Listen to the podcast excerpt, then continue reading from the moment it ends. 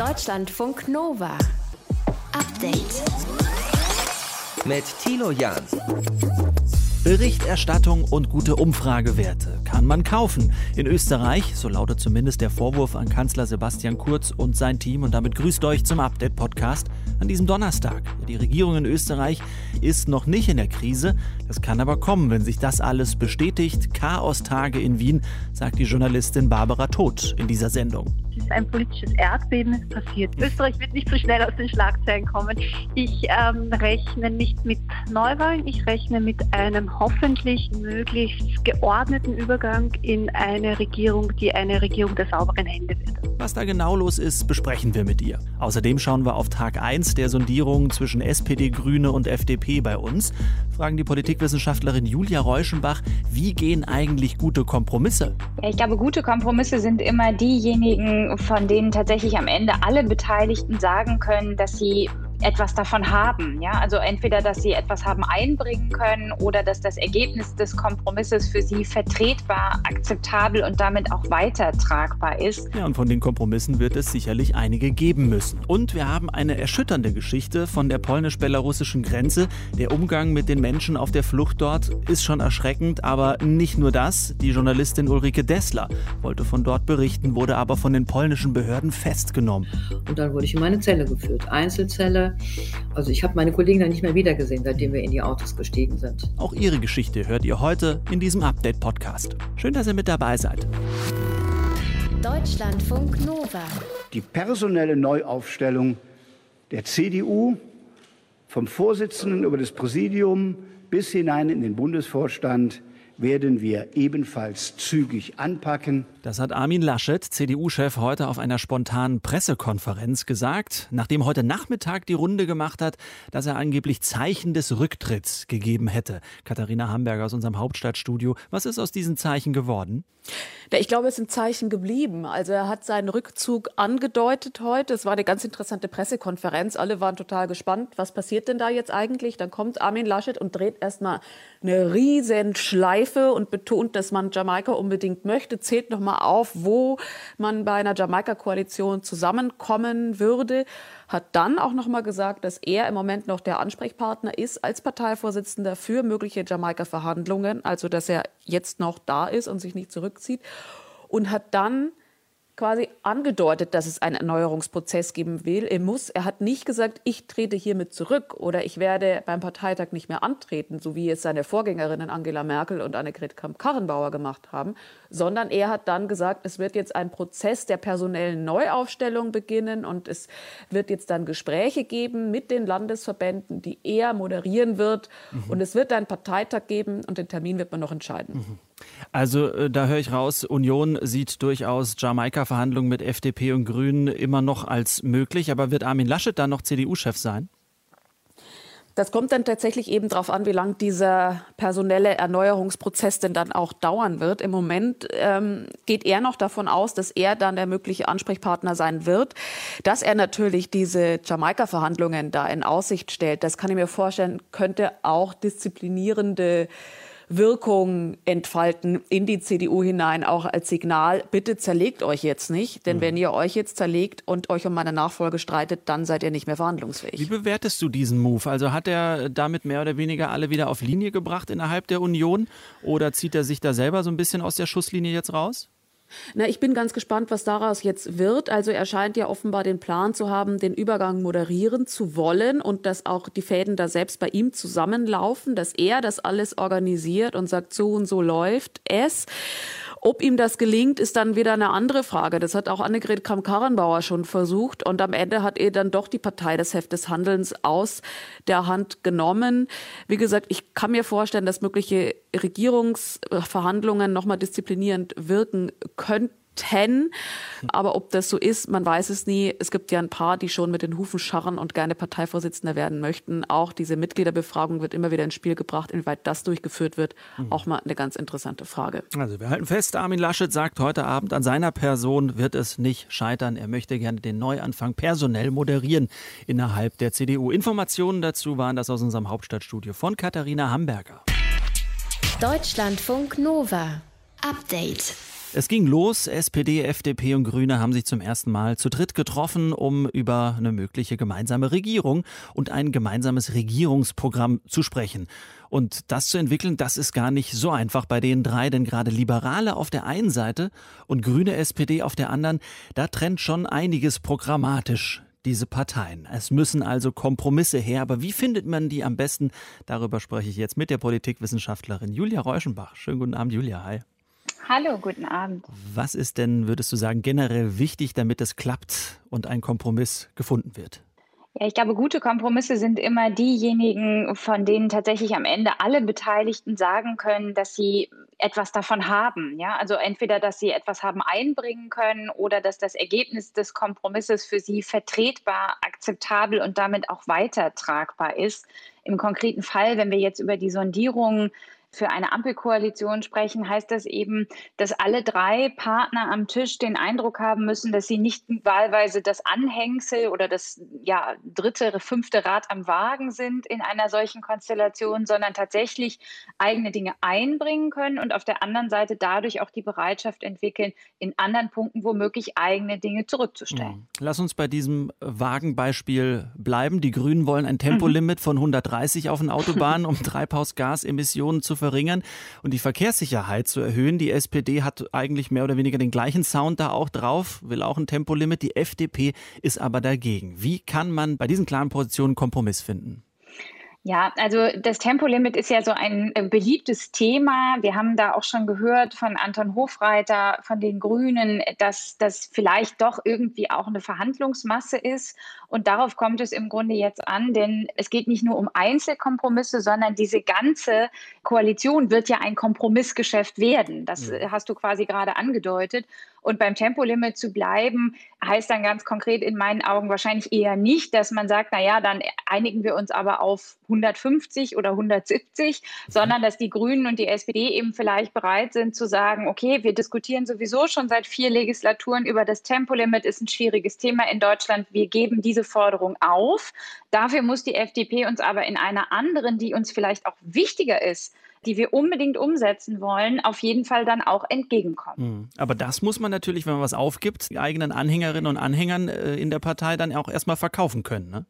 Ja, und das ist natürlich die große Herausforderung und auch der Punkt, warum so ein Dreierbündnis tatsächlich jetzt auch nur weil die Sondierungen begonnen haben, noch längst nicht sozusagen gesichert und auf guter Schiene unterwegs ist. Denn alle drei werden vor dieser Herausforderung stehen. Die FDP wahrscheinlich etwas mehr, weil sie, das hast du in der Anmoderation angedeutet, im Grunde ihr politisches Lager wechselt. Und alle werden jetzt also ihren Wählerinnen und Wählern erklären müssen, dass sie auf bestimmten Dingen beharren womöglich aber dass sie eben andere Forderungen auch preisgeben, die man im Wahlprogramm und im Wahlkampf noch vehement vertreten hat. Und ich glaube, was im Idealfall für eine Demokratie daraus erwachsen sollte, ist, dass wir Parteien erleben, auch in der Zukunft, die schon im Wahlkampf nicht nur rote Linien einziehen, sondern ihren Wählerinnen und Wählern, ich sage es mal tatsächlich auch zumuten, dass solche Kompromisse dann am Ende in Regierungsverhandlungen stecken können. Hm. Gibt es denn Kompromisse, die man besser nicht eingeht, weil man sonst, sagen wir mal, den Markenkern der eigenen Partei zerstört? Ja, die gibt es auf jeden Fall und die gibt es vor allen Dingen dann, wenn man eben vorher im Wahlkampf solche Aspekte wirklich auch als rote Linien, also als vermeintlich unverhandelbares Gut deklariert hat. Da können wir, kann die FDP im Grunde in die eigene Geschichte zurückschauen, in eine, in die schwarz-gelbe Koalition ab 2009. Da ist die FDP im Wahlkampf äh, ganz vehement aufgetreten mit dem Versprechen von Steuersenkungen und hat genau dieses eine zentrale Wahlversprechen Wahlversprechen dann in der Koalition nicht umsetzen können. Und das Ergebnis war, dass sie aus dem Bundestag geflogen ist und dass sie eben einen Markenkern der FDP damit auch tangiert, im Grunde auch verletzt hat. Und das, so kann man Christian Lindner verstehen, ähm, will man jetzt ganz sicher ein zweites Mal verhindern. Aber es mhm. ist zum Beispiel bei den Sozialdemokraten jetzt aktuell sicherlich auch so ein Thema wie 12 Euro Mindestlohn, mit dem Olaf Scholz angetreten ist. Und soziale Gerechtigkeit war für viele Menschen wahlentscheidend. Er hat das zu seinem Anliegen gemacht. Und da würde man jetzt schon, ja, ich sag mal, an die Substanz der Sozialdemokratie gehen, wenn Olaf Scholz diese Forderung mhm. beispielsweise jetzt fallen lässt. Sind wir mal gespannt, wie es ausgeht. Wir halten fest, Kompromisse wird es geben, egal wer mit wem regieren sollte als nächstes. Wie gute zustande kommen, Darüber haben wir gesprochen mit der Politikwissenschaftlerin Julia Reuschenbach. Dank dir. Danke dir auch. Deutschlandfunk Nova. Update. So hätte es heute eigentlich klingen sollen. Ortshaft ist auf eine friedliche Wiesel. Jawohl. Jawohl. In der Wüste. Heute hätte eigentlich ein riesiges Oktoberfest in Dubai starten sollen. Das Original in München ist ja wegen Corona frühzeitig abgesagt worden. Aber nach einem Rechtsstreit mit der Stadt München ist aus dem Oktoberfest in Dubai zumindest fürs Erste auch nichts geworden. Und inzwischen, da ist die Marke Oktoberfest sogar europarechtlich geschützt. Woanders auf der Welt finden gerade aber durchaus kleinere oder größere Oktoberfeste statt. Wir haben uns gefragt, hm, wie kann das eigentlich sein? Johannes Döbbel aus unserem Team hat den Durchblick und Überblick. Johannes, wo gibt es denn zum Beispiel sonst noch Oktoberfeste aktuell? Ja, auch in Deutschland gibt es ja normalerweise auch einige kleinere Oktoberfest-Ableger in allen möglichen Städten, aber eben auch weltweit, also zum Beispiel Irland, China, Brasilien, Kanada, in den USA natürlich auch. Da war ich selber mal auf einem Oktoberfest in New York, war jetzt auch nicht so schlecht. Und in diesem Jahr fällt natürlich Corona-bedingt äh, vieles davon aus, aber auch jetzt nicht alles. Also zum Beispiel in Moskau, da veranstaltet ein deutscher Koch und Gastronom zumindest so ein kleines Oktoberfest, inklusive Originalbier aus München, Schweinshaxe und so einer deutschen Partyband, die da eingeflogen wird und die dann die passende Wiesenmucke spielt. Normalerweise äh, sind beim Oktoberfest in München ähm, nämlich auch immer viele Russen am Start, also es scheint wirklich sehr beliebt zu sein in Russland. Naja, und in diesem Jahr sollen die dann eben in Moskau ihren Spaß mhm. haben. Hat die Stadt München da nichts dagegen, wenn solche Veranstaltungen rund um die Welt auch Oktoberfest genannt werden? Nee, in den meisten Fällen offenbar nicht. Das hat der äh, Münchner Wirtschaftsreferent und Chef der Wiesen, Clemens Baumgärtner, hat da schon ähm, einige Male deutlich gemacht. Denn die vielen Oktoberfeste, die es so weltweit gibt, ähm, die gehen schon in Ordnung für ihn, sagt er. Das hat er zum Beispiel vor einigen Monaten noch in einem Interview mit dem Bayerischen Rundfunk gesagt. Die Varianten in Anführungsstrichen aber bitte nur, die wir kennen. Die haben alle ja, eine eigene Identität, egal ob wir vor allem nach Blumenau schauen oder ob wir nach äh, China schauen, das Tsingtao Bier Festival, für das ja schon fast äh, rituell der Münchner Wirtschaftsreferent und Wiesenchef, egal wer es ist, immer eine Grußnote macht. Ja, Blumenau ist eine Stadt in Brasilien. Da gibt es schon seit den 80er Jahren ein inzwischen riesiges Oktoberfest mit hunderttausenden Besuchern. Und als weiteres Positivbeispiel nennt Clemens Baumgärtner ähm, noch ein Fest in Cincinnati in den USA. Also er sagt, solche Oktoberfeste hätten nie versucht, die Originalwiesen einfach zu kopieren und seien damit auch kein Problem, sondern sogar eher eine Werbung für die Stadt mhm. München. Was hatte die Stadt München denn dann gegen das Oktoberfest in Dubai, das ja eigentlich heute losgehen sollte? Ja, das hat unter anderem was mit dem Slogan zu tun, mit dem die Veranstalter geworben hatten.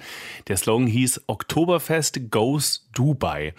Und das hat aus Sicht der Stadt München suggeriert, das Original in München fällt zwar wegen Corona mal wieder aus, aber wir ziehen damit einfach um nach Dubai.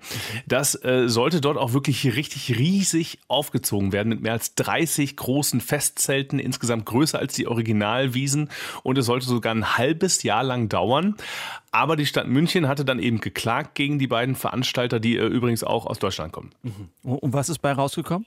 Ja, die Stadt München hat recht bekommen. Das Münchner Landgericht hat gesagt, dieser Slogan Oktoberfest goes Dubai, das sei eine Irreführung von Verbrauchern und der Ruf des Oktoberfests werde damit ausgebeutet.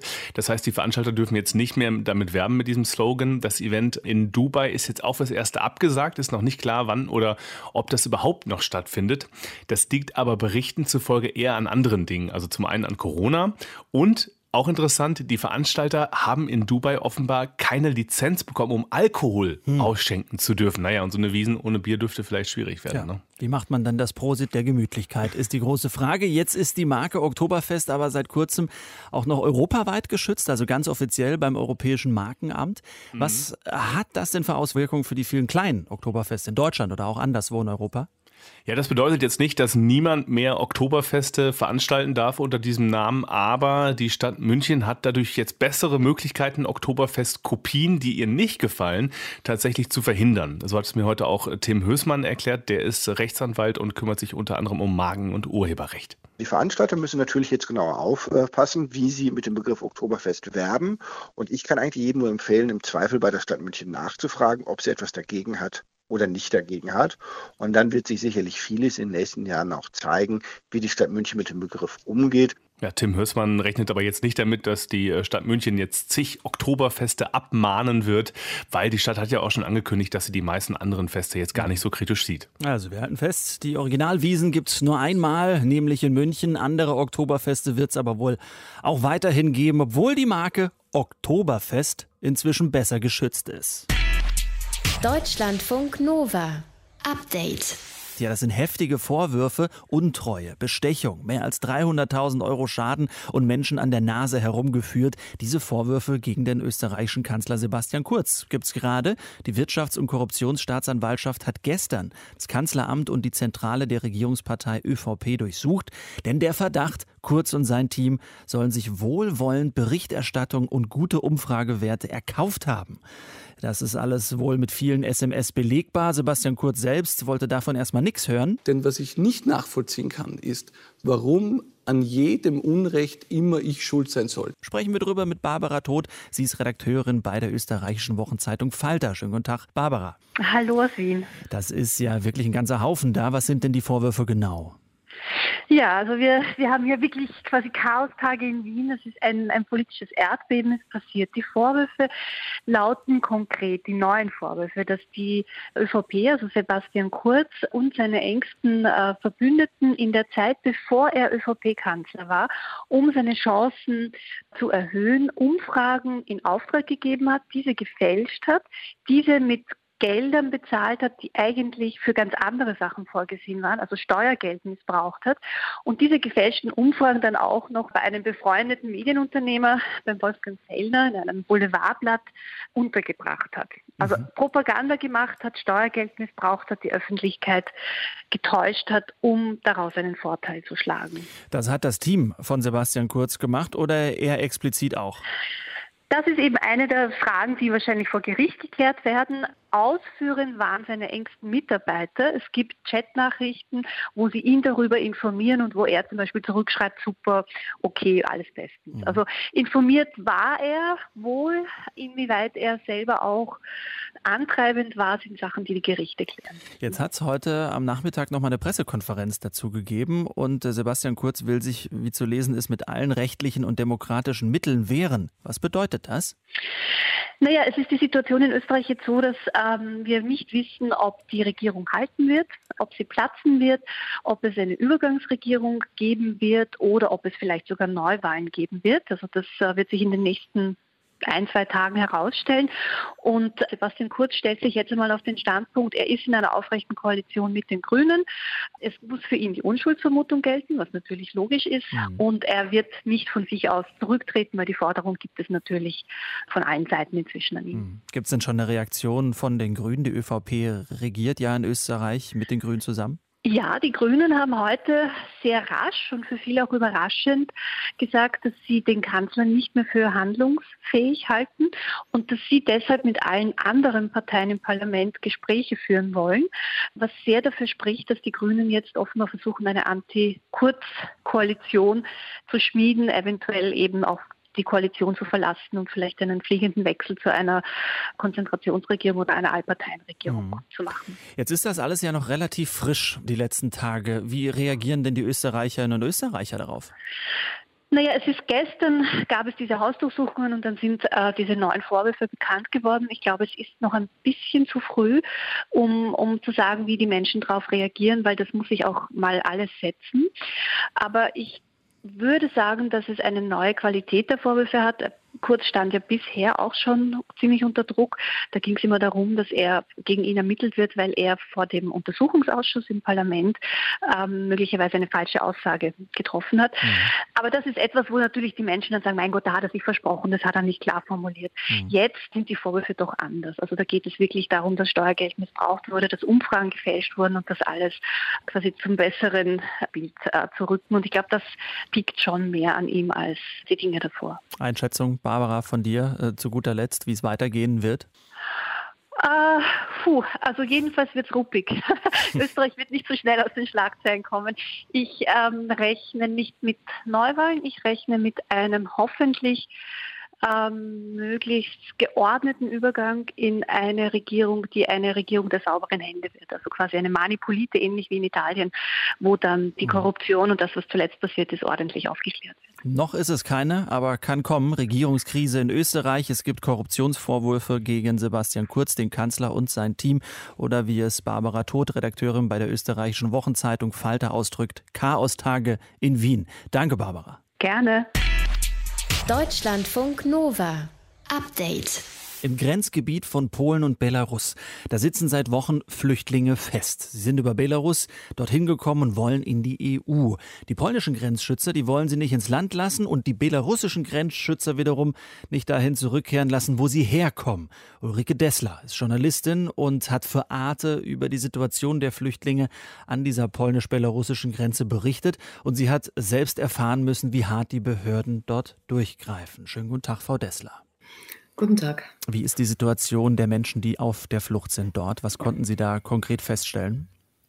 Wir haben Flüchtlinge getroffen, die durchgekommen sind, weil sie so schwer erkrankt waren wenn man richtig krank ist und schwach ist und dann auch noch ohnmächtig wird im Polizeiauto, dann ist das ein Grund für die polnischen Grenzschützer, die in eine Unterkunft zu bringen. Und in dieser Unterkunft haben wir gedreht. Dann haben wir mit verschiedenen Flüchtlingen gesprochen, vor allen Dingen mit einer syrischen Familie, wo die Frau mir sagte, eine der Frauen mir sagte, nur weil ich krank geworden bin, habe ich es überhaupt bis hierher geschafft. Hm. Und alle sagen, und das sagt auch der Leiter von der Einrichtung, niemand will in Polen bleiben. Die wollen ja alle weiter nach Deutschland oder weiter in den Westen Westen noch, dort, wo sie Angehörige haben, wo eine Community ist von ihren Landsleuten. Denn in Polen gibt es ja so gut wie keine Ausländer, mhm. keine Syrer, keine Afghanen, keine Iraker. Die wollen da ja gar nicht hin. Mhm. Da stellt sich natürlich die Frage, warum ist dann Polen so strikt und so brutal an der Grenze, die Menschen immer wieder zurückzuweisen? Mhm. Unsere Gesprächspartnerin die erzählte, 20 Tage waren sie in dem Wald, in dieser unklaren Niemandszone zwischen Belarus und Polen und 13 Versuche haben sie gemacht, rüberzukommen. Mitten in der Nacht wurden sie geweckt und getrieben, über die Grenze zu kommen. Und irgendwann sagte sie, ich kann nicht mehr, wenn ihr mir nicht helft, ich kann nicht mehr, ich kann nicht mehr. Hm. Jetzt haben Sie bei Ihrer Recherche auch selbst die Härte der Behörden zu spüren bekommen. Polen hat in dieser Grenzregion zu Belarus ja einen Ausnahmezustand verhängt, der betrifft einen drei Kilometer breiten Korridor, wenn ich es richtig weiß, entlang der Grenze. Dort dürfen keine Versammlungen stattfinden. Auch Journalistinnen und Journalisten müssen draußen bleiben. Und da haben sie Probleme bekommen und wurden verhaftet. Wie kam das? Also, wir wollten überhaupt nicht in diese verbotene Zone. Diese Zone ist verboten für Journalisten und Hilfsorganisationen. Das muss man sich mal vorstellen. Wir sind extra erst zur Grenzschutzbehörde gefahren in der Region, gesagt, guten Tag, wir sind hier, wir sind von Arte. Mhm. Wo dürfen wir langfahren?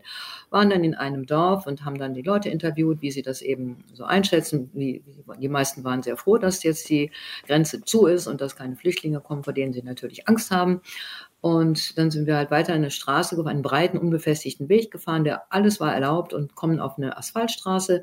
Und auf dieser Asphaltstraße treffen wir dann auf Grenzschützer und die sagen, Sie sind hier in der verbotenen Zone, machen Sie dass Sie wegkommen, Sie müssen sofort umdrehen. Und dann mhm. zeigte die uns die Asphaltstraße runter, da sind wir dann brav runtergefahren. Und auf einmal waren wir in einem Dorf, wo wir nicht sein dürfen, mit einem Schild eben verboten.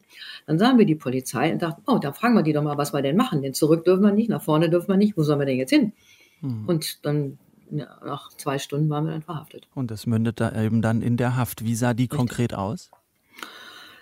Ähm, dass wir erst mal drei Stunden in unserem Auto sitzen mussten und nicht wussten, was passiert. Es kam immer mehr Polizei und irgendwann hieß es dann alle aussteigen, Handys auf die Motorhaube. Und dann wurden wir dann einzeln in Autos gesetzt mit drei Polizisten und aufs Polizeirevier in die nächstgrößere Stadt gefahren. Da gab es dann Personalaufnahmen und um 18 Uhr fragte ich dann, was das denn wäre und sagte, ja, wissen Sie nicht, Sie sind verhaftet. Und dann wurde ich in meine Zelle geführt. Einzelzelle. Also ich habe meine Kollegen dann nicht mehr wiedergesehen, seitdem mhm. wir in die Autos gestiegen sind. Ich habe die also dann 24 Stunden nicht gesehen und nicht gehört. Wenn wir jetzt mal drauf schauen, wie mit Flüchtlingen umgegangen wird und dann eben auch mit Journalistinnen und Journalisten, wie bewerten Sie das? Das ist ein Überschreiten von unseren demokratischen Grundrechten. Mhm. Es gibt nicht nur keine Pressefreiheit in diesem ganzen Abschnitt, es werden meiner Ansicht nach auch die Menschenrechte mit Füßen getreten. Denn auch gerade dieser Pushback, das, was ja immer wieder passiert, die Menschen sind ja da, sie müssen ja irgendwie versorgt werden. Und jetzt kommt der Winter. Äh, es muss ja was passieren. Und wir erleben das jetzt in Deutschland ja auch, dass der Druck sich ja langsam, von denen, die es äh, geschafft haben, durch Polen durch, nach Deutschland kommen, dass da jetzt in Deutschland jetzt Zelte aufbaut, um diese Flüchtlinge irgendwie unterzubringen, irgendwie zu versorgen. Man kann die Menschen ja nicht verhungern und erfrieren lassen. Haben Sie Sorge, dass man auch vor dem Hintergrund, wie man eben mit Journalisten da umgeht, man gar nicht alles mitbekommt, was da passiert? Mit Sicherheit, natürlich. Deshalb werden wir auch abgehalten. Medien soll ja nicht berichten. Wir sind ja ein reiner Zufall und wir sollten eigentlich zur Abschreckung dienen. Mhm. Und das tun wir vielleicht auch. Auf der anderen Seite, wir wehren uns dagegen. Wir haben Klage eingereicht gegen die Behandlung, gegen Isolationshaft, gegen das Konfiszieren von sämtlichem Material, Kopieren unserer persönlichen Daten aus den Handys. Das geht nicht in einem Rechtsstaat, das geht nicht innerhalb der EU. Mhm. Was kann eine Konsequenz sein? Oder wenn man mal nach vorne schaut, was müsste Ihrer Meinung nach passieren? Die Flüchtlinge, mit denen wir gesprochen haben, die sagten, naja, die Iraker erzählen uns, das ist ganz einfach. Wir fliegen, wir haben ein Ticket, wir sind von Istanbul nach Minsk geflogen mhm. und dann werden wir mit dem Bus an die Grenze gebracht, dann braucht ihr nur ein paar Meter laufen, dann seid ihr in der EU. Und solche falsche Informationen, die locken natürlich viele Leute an. Das Erste, was jetzt passiert, ist, dass von Bagdad aus keine Flüge mehr nach Minsk gehen. Und das Zweite, was passieren muss, dass natürlich die Leute aufgeklärt werden, dass es so einfach nicht geht und dass es Unsinn ist. Ja. Und aber wichtig ist natürlich, dass Polen begreift, dass sie auch eine soziale Verantwortung haben und dass die da eben ähnlich wie Griechenland, wie schlimm das da auch gewesen ist, oder Italien, eine Verpflichtung haben, die Menschen zu versorgen, die nicht einfach sterben zu lassen. Die EU wird natürlich auch in die Pflicht gerufen und sagen, okay, wir müssen vielleicht Polen in der Beziehung mehr Unterstützung geben, dass die da eben Lager aufbauen können. Denn zurückschicken kann man die Leute nicht. Wohin denn? Nach Afghanistan? Nach Syrien? Das geht ja auch nicht. Dann frage ich nochmal abschließend, ähm, auch mit Blick auf den Kalender. Frau Dessler, jetzt haben wir Oktober. Was glauben Sie denn, wie die Situation dort an der polnisch-belarussischen Grenze weitergeht in den kommenden Monaten? Es wird Tote geben, das ist ganz klar. Menschen, die erfroren sind, äh, die verzweifelt sind, die nicht, nicht mal weiter wissen. Und wenn wir das nicht erfahren, wäre das ganz schlimm. Denn das darf einfach nicht passieren.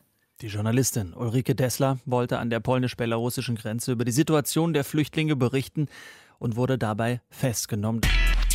Deutschlandfunk Nova. Update. Joe Biden und seine Regierung sind heute eine Sorge losgeworden, nämlich zahlungsunfähig werden. Es gab eine Einigung im Streit um die Schuldengrenze. Damit wurde die Zahlungsunfähigkeit gerade noch abgewendet. Senat muss jetzt aber noch zustimmen. Also ganz runter vom Eis ist die Kuh noch nicht. Lange sah es aber nicht danach aus, als ob es eine Einigung geben würde. Und deshalb wurde eine Idee wieder rausgekramt, die schon länger in den USA herumschwirrt. Und zwar eine eine Billion Dollar Platinmünze. Die würde die Regierung prägen. Genug Kohle da, Problem gelöst. Really? Julia Kastein ist unsere Korrespondentin in Washington. Julia, wie soll das genau funktionieren? Ja, das klingt schon mal äh, bizarr. Allein die Größe ist unvorstellbar. Also eine Münze, die eine Zahl mit zwölf Nullen wert ist und entsprechend auch ordentlich wiegen würde. Ich habe es jetzt nicht genau auf den Punkt hingekriegt, aber eine Feinunze Platin kostet momentan 800 Dollar roundabout. Also kann sich jeder ausdenken, wie schwer dann diese Münze sein muss. Die will, glaube ich, keiner rumschleppen.